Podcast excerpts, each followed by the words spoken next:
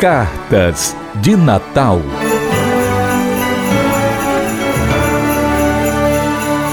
Fortaleza, 20 de dezembro de 2021.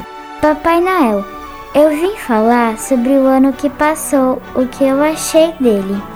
Eu acho que o ano que passou foi bem difícil. A gente não podia abraçar ninguém, beijar e nem chegar muito perto. E ainda não podemos, né? E o que eu quero para o próximo ano é que a gente possa abraçar, beijar e chegar o mais perto possível das pessoas. Quero também que a gente possa andar sem máscara por aí. E isso é o que eu desejo para 2022.